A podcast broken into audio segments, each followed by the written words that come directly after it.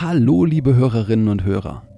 Jan und Chris, eure Wixpeditionäre, sind bald eure Wissensreisenden, denn das ist unser neuer Podcast. Schaut doch einfach mal vorbei. Ihr findet uns in eurer Podcast-App unter Wissensreisende und dann könnt ihr uns auch weiter zuhören und wir sehen uns sicher dort. Und jetzt viel Spaß mit der nächsten Folge Wixpedition. Wenn ihr schon immer wissen wolltet, warum Napoleon einen maßgeblichen Einfluss auf die Erfindung der beliebtesten Aachener Weihnachtsleckerei hatte und um was es sich dabei handelt, dann seid ihr hier genau richtig.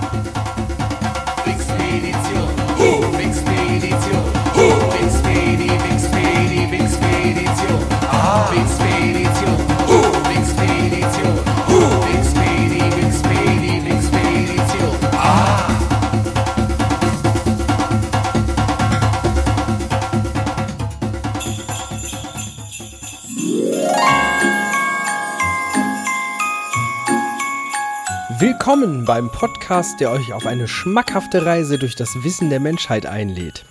Hallo da draußen. Ihr merkt das sicherlich auch, es wird langsam immer kälter. Der Winter kommt und es ist dieses Jahr ja auch noch ein Winter, in dem das Zusammenrücken und sich gegenseitig wärmen immer schwerer fällt. Und darum hat sich die Wixpedition heute überlegt, wir bringen euch, zumindest in Worten, ein klein wenig Weihnachten nach Hause. Hier sitzt in der Nebenstelle der Wixpedition in Osnabrück wie immer der Jan. Und in der Hauptstelle der Wixpedition begrüßt euch der Chris. Wie der Jan schon sagte, es wird heute weihnachtlich, es wird heute lecker und es wird heute auch etwas um die Tradition toller Backwaren, die sehr regional sind, gehen. Wir haben uns die Printe vorgenommen und dabei gleich schon mal festgestellt, dass mir die Printe zwar bekannt ist, aber dass für Jan die Printe eher etwas ist, das er vielleicht schon mal gegessen hat, aber wo er gar nicht so richtig einen Bezug zu hat. Ganz genau, also zumindest vom Begriff her war es mir nicht, war es mir nicht klar. Jetzt äh, freue ich mich doch hier, guck, guck so auf äh, das, was hier vor mir liegt und freue mich gleich auf äh, meinen äh, ersten Bissen in eine, in meinen ersten bewussten Bissen in eine originale Aachener Printe.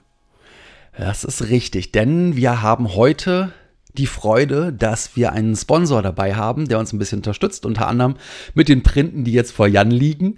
Das ist nämlich die Brot- und Printenbäckerei Druven aus Aachen und dort werden tatsächlich schon seit 1896 ganz familiär im Familienbetrieb die Printen hergestellt.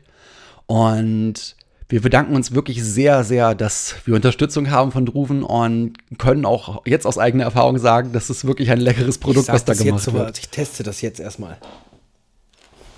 Oh ja, mhm, mit Printen kann ich mich anfreunden. Das ist gut. Ja, und während Jan die Printen genießt, erzähle ich euch ein bisschen was darüber, wo die Printe herkommt, was die Printe ist, was es so mit dem ganzen Thema auf sich hat. Hoffentlich auch, warum es Printe heißt. Auf jeden Fall, das werde ich klären, ausgiebig. Eine Printe ist zunächst erstmal eine spezielle Sorte von braunem Leb- oder Honigkuchen, der unter dem Namen Printe in Aachen seit ungefähr 1820 gebacken wird. Der Name ist allerdings schon wesentlich älter als die heute, heute in Aachen bekannte Spezialität. Er entstand aus dem englischen Wort Print und dem niederländischen Prent. Diese Worte wurden in das lokale sogenannte Öscherplatt übernommen und es steht sowohl für eine eingedrückte Abbildung als auch das Werkzeug, das man zum Drücken benutzt. Nun stellt sich die Frage, warum brauche ich ein Werkzeug zum Drücken und wo wird es überhaupt reingedrückt? So, dazu schauen wir erst einmal auf die Tradition der sogenannten Gebildbrote. Ich weiß nicht, ob die dir ein Begriff sind. Nein. Wahrscheinlich den wenigsten, ich habe es auch nicht vorher gehört.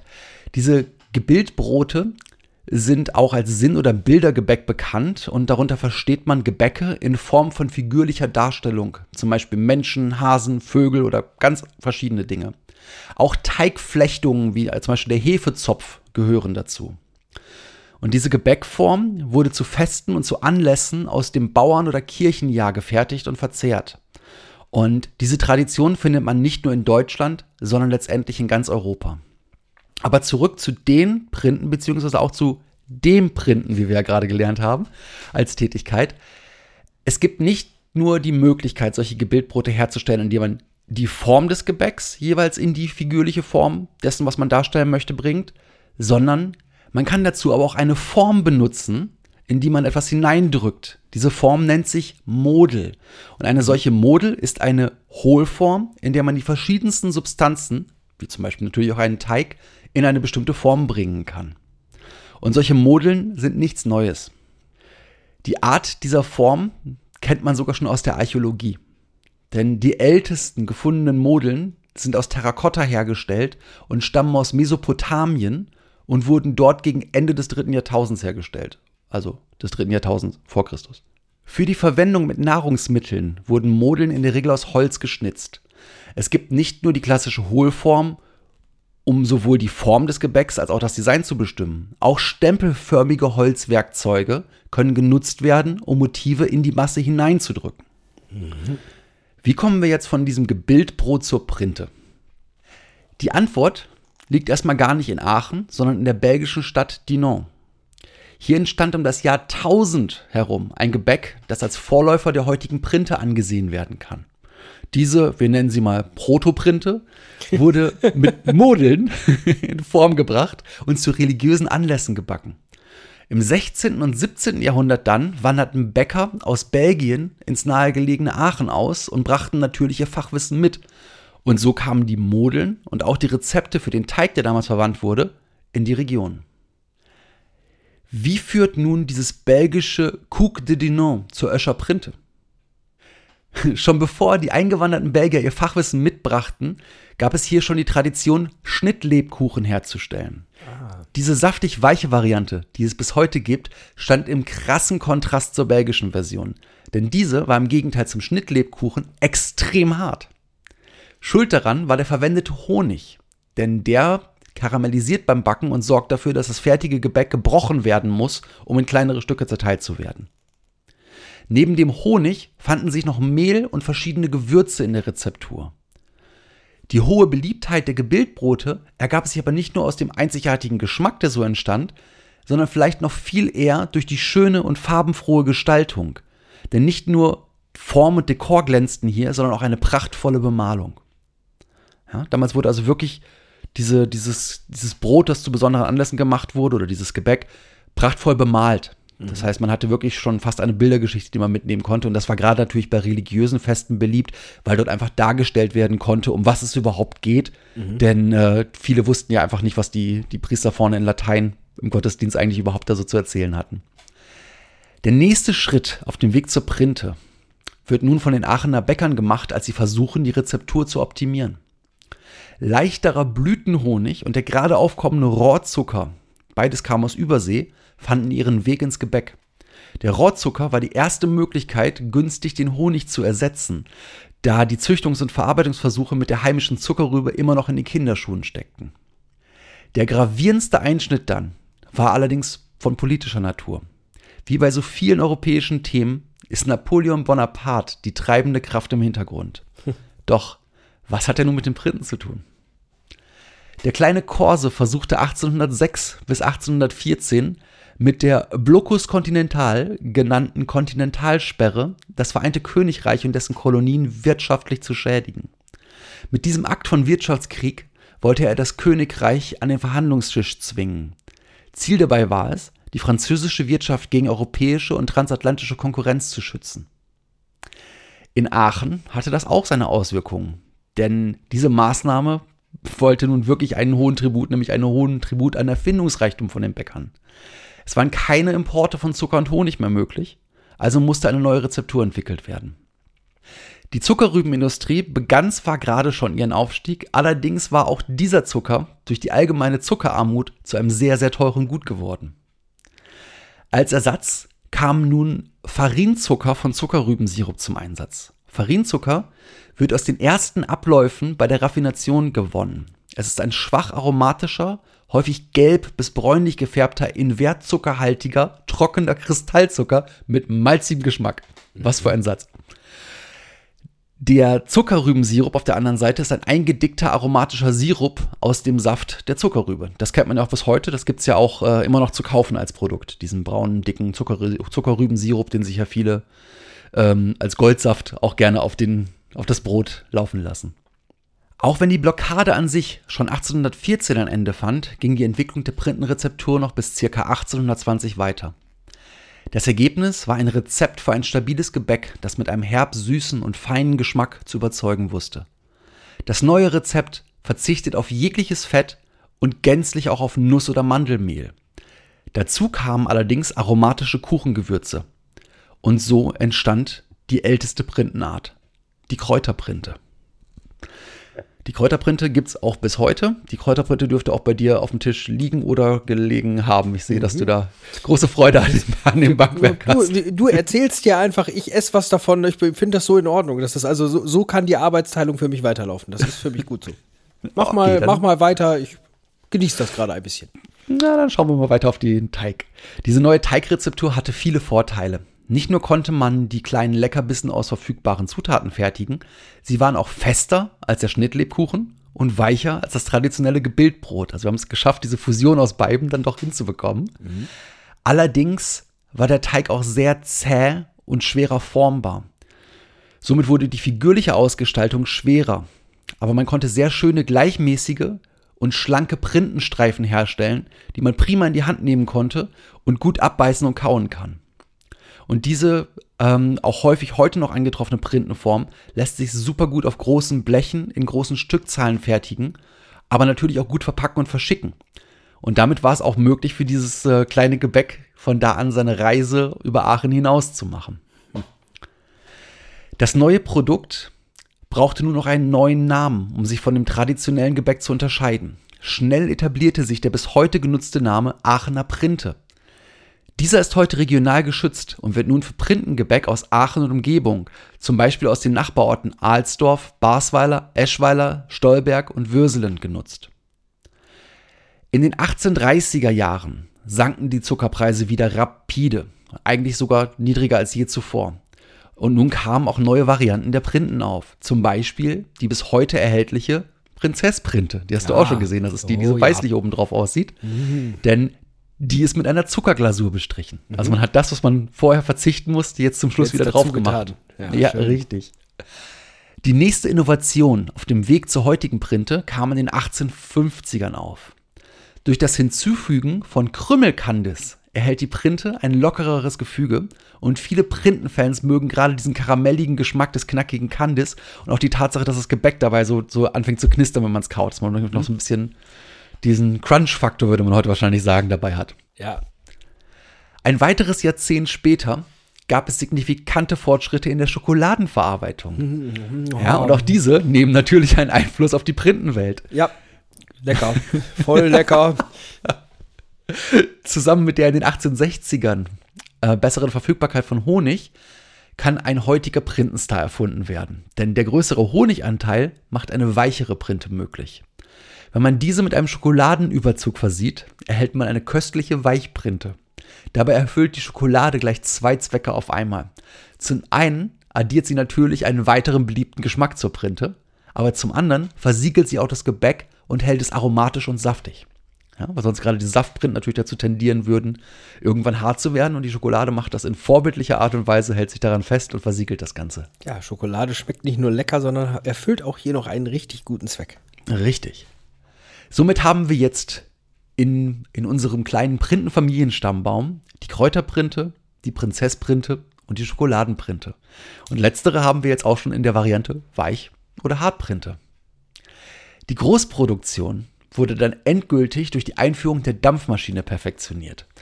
Somit konnte man das beliebte Gebäck jetzt zuverlässig in größeren Stückzahlen und bei gleichbleibender Qualität herstellen. Und nun setzt die, die Printe ihren Siegeszug so richtig fort, denn sie wird jetzt richtig weit über die Grenzen von Aachen hinaus bekannt. Um 1870 liefern Hoflieferanten auch für gekrönte Häupter in Belgien, den Niederlanden und Preußen verschiedene Printenspezialitäten. Und damit ist die Geschichte der Printe bei Weitem noch nicht zu Ende erzählt, denn bis heute entwickelt sie sich stetig weiter. Kreative Bäcker entwickeln in den nächsten 150 Jahren viele weitere Varianten, von denen viele inzwischen selbst schon zu Klassikern geworden sind. Schauen wir zum Beispiel mal einfach auf das aktuelle Printensortiment von unserem Sponsor. Ja, also unser Sponsor, um es einfach nochmal zu sagen, ist die Brot- und Printenbäckerei Druven, die wirklich ein leckeres Produkt oder eine leckere Produktpalette herstellt. Und wer die Printe noch nicht kennt, kann dort auf jeden Fall eine gute Printe. Stimmt, Immer, stimmt aber auch. Zeit Also die haben ein probieren. sehr leckeres Produktportfolio.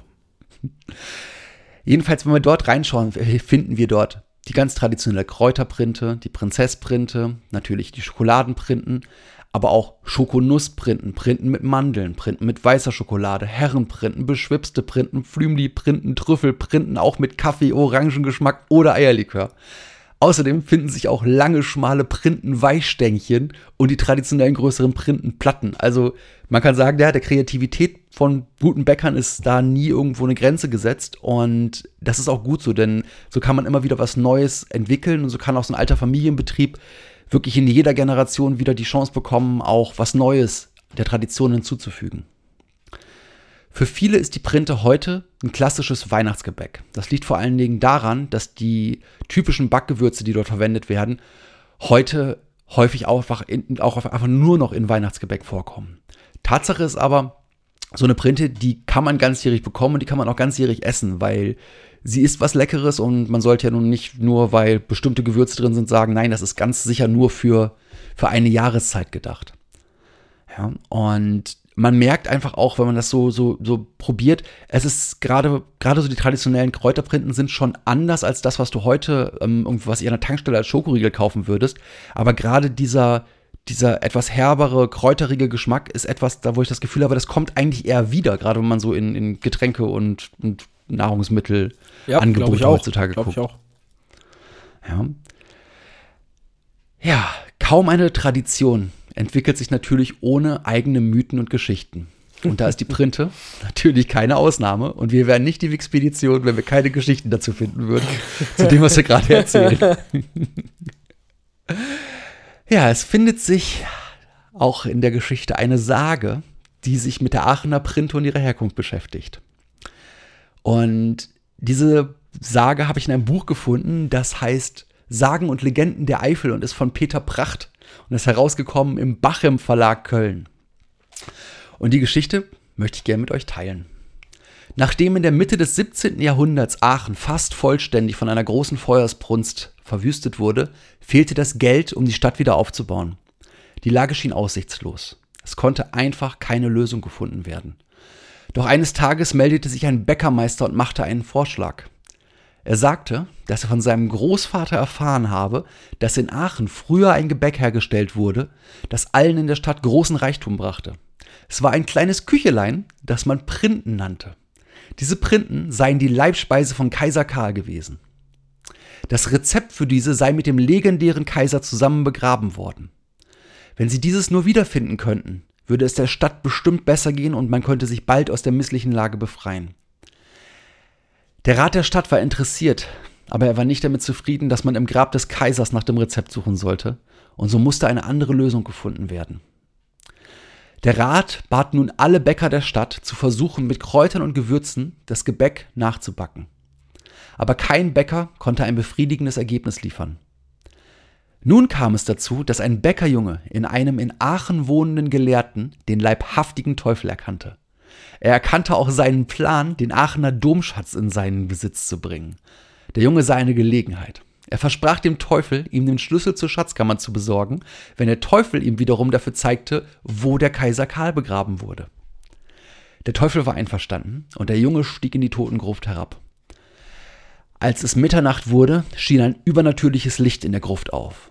Der Kaiser erschien dem Jungen und fragte, Wer bist du? Was ist dein Anliegen? Der Junge berichtete von der großen Not der Stadt und die Suche nach dem Rezept für die Printen. Der Kaiser übergab dem Jungen eine alte Pergamentrolle und sagte ihm, dass er gern dabei helfe, wenn seine Lieblingsstadt in Not geraten sei. Doch nun wollte der Teufel seinen Lohn haben und konfrontierte den Jungen. Doch dieser war listig. Er gab dem Teufel eine frische, noch warme Printe zu essen. Gierig schlug der Teufel zu und aß eine Printe nach der anderen. Als er schließlich aufhörte, heulte er vor Bauchschmerzen auf und krümmte sie auf dem Boden der Backstube. Er fluchte. Nicht einmal der Teufel kann dieses Teufelszeug vertragen und machte sich auf den Weg zurück in die Hölle, ohne seinen Lohn eingefordert zu haben. Schön. Somit weiß man ja, man sollte nicht einfach gedankenlos sich den Bauch mit warmen Printen vollschlagen. Man sollte einfach warten, bis sie fertig sind und mit leckeren zusätzlichen Zutaten überzogen werden können. Dann ergeht es einem nicht wie der Teufel. Auch ein Volkslied mit dem Thema Printe gibt es. Dieses trägt den passenden Namen Printenliedchen. Im Original wurde es in Platt geschrieben und stammt von Heinz Görgen. Ins Hochdeutsche wurde es von Richard Wollgarten übertragen und auch den Text dieser hochdeutschen Übersetzung mag ich sehr gerne mit euch teilen, weil die platte Übersetzung kriege ich nicht hin.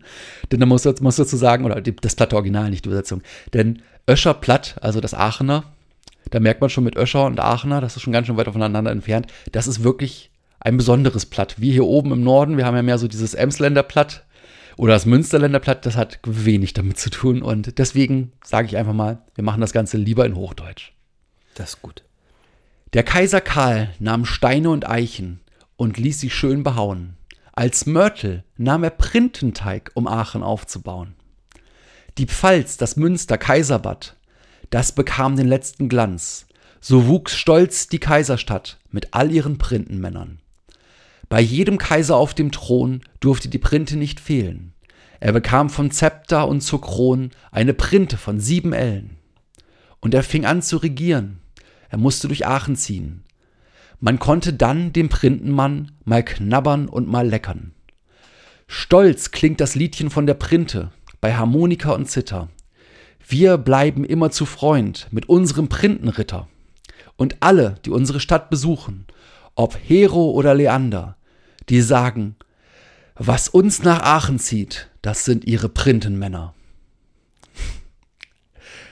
Die Printe, haben wir auch schon gelernt, ist nicht nur pur ein, ein, ein wirklich besonderes Gebäckstück. Es gibt diese ganzen verschiedenen Möglichkeiten, wie man eine Printe aufwerten kann, indem man halt was Neues mit beifügt oder die Printe mit Sachen überzieht oder in neue Formen bringt, denn das gibt selbstverständlich auch alles.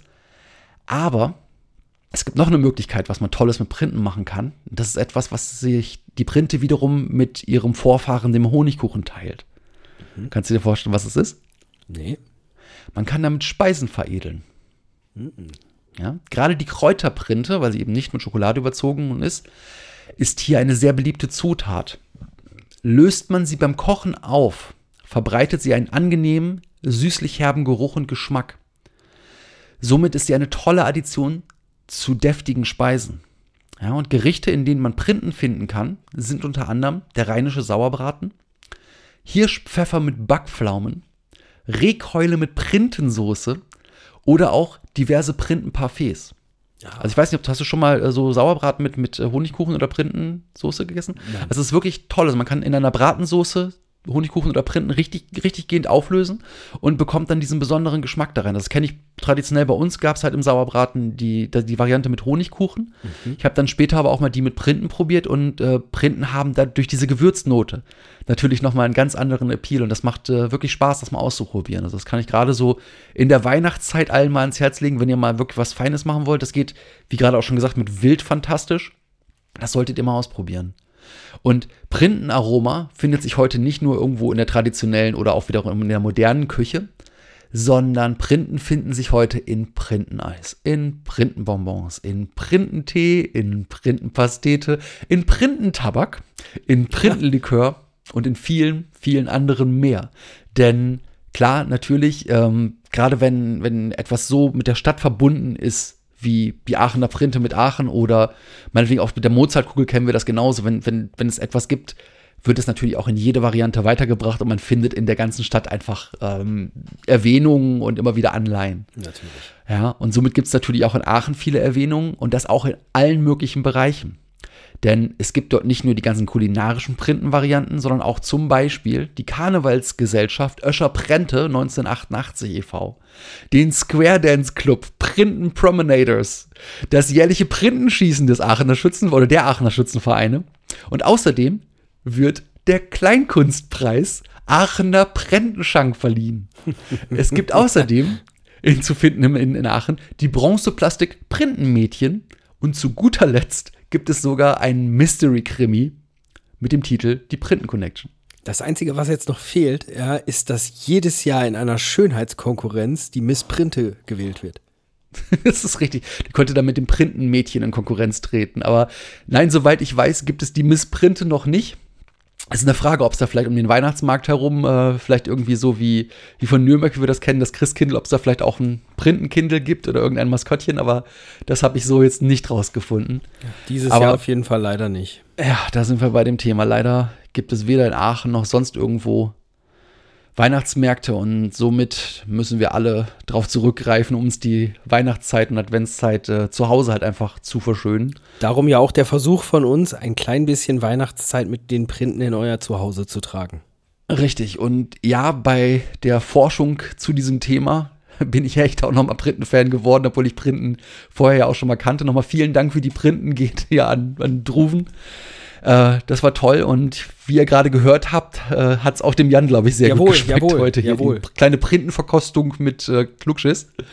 Und äh, also probiert das, holt euch Weihnachten nach Hause. Ihr könnt bei Druven natürlich auch online die Sachen kriegen und macht's euch schön. Nehmt euch und euren Lieben die Zeit, äh, dass ihr euch darauf einstellt und lasst euch Weihnachten nicht von irgendeinem komischen Virus, das auch irgendwann mal wieder weggehen wird, hoffe ich ja mal.